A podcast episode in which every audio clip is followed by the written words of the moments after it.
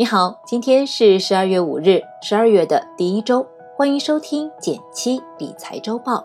我为你精选了本周热门新闻，附上解读，希望能为你的财富加餐。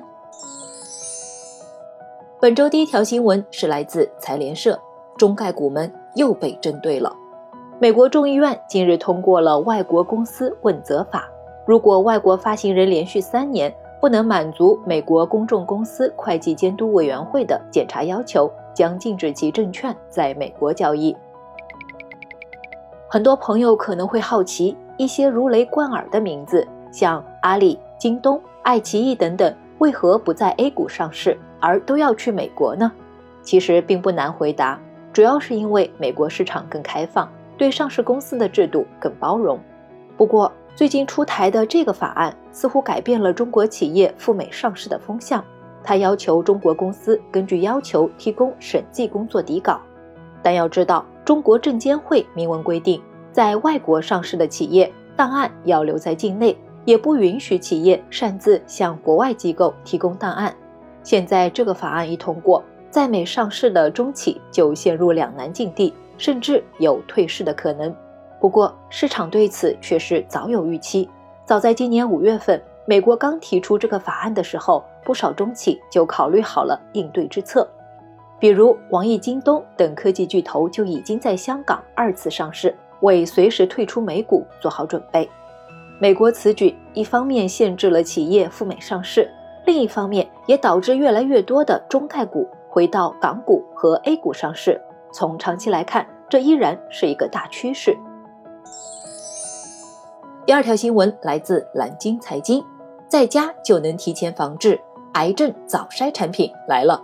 近日，国家药品监督局颁发中国癌症早筛第一证，批准诺辉健康旗下癌症早筛检测产品肠胃清的三类医疗器械注册申请，并在预期用途中明确，肠胃清适用于四十到七十四岁结肠癌高风险人群的筛查。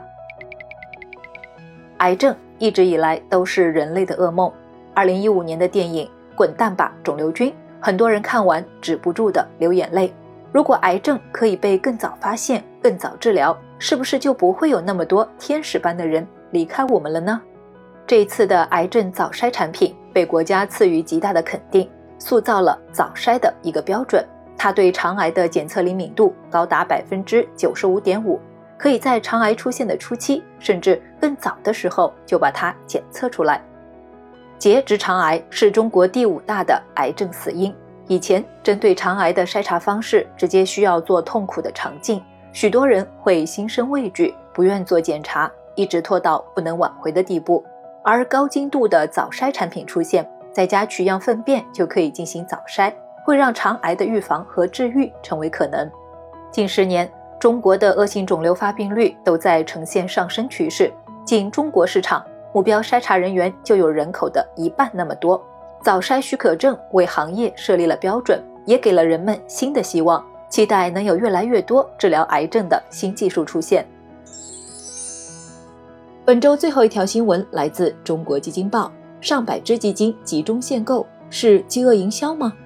近日，在 A 股市场震荡起伏之下。一批偏股型基金正急忙闭门谢客，其中不乏一批行业知名基金经理所管理的产品。数据显示，十一月以来，已经有超百只权益基金宣布限购或者限制大额申购。听到明星权益基金限购了，你会不会这样想呢？再不买就抢不到了，我赶紧入手一波吧。不过，主动基金限购并不是饥饿营销，而是为了控制基金规模。近期市场火爆，如果大量资金涌入又跑出，会很难维持基金业绩和规模的平衡。虽然有时候基金规模以胖为美，但是对于主动基金来说，正所谓船大难掉头，规模过大会影响基金经理的投资，进而影响业绩。所以，如果你收到了来自基金公司的短信，提示你的基金限购了，不用慌张，那是在维护你的利益。而且往往限购金额不会太低，比如几千元，后续保持正常定投即可。而对于观望中的朋友，也不用匆忙上车。限购不代表完全不能买，衡量好自己的风险承受能力，以及考察基金经理的投资思路是更重要的事儿。如果你想要了解关于基金理财的事儿，可以在公众号搜索并关注“减七独裁”，有一份神秘的理财大礼包在等你哦。接下来，让我们来看一下本周有哪些其他的重点新闻。来自中国经济周刊的消息，近日教育部网站发布通知，其中提到要推动各机关带头扭转唯名校、唯学历的用人导向，在招聘公告和实际操作中，不得将毕业院校。国或者是境外学习经历、全日制和非全日制作为限制性条件。来自第一财经的消息，经合组织下调2021年全球 GDP 增速，预计2021年全球 GDP 增速为百分之四点二，此前预期为百分之五。好了，本周的财经新闻就分享到这里了。最后提醒一句，关注公众号“减七独裁”，回复喜马拉雅。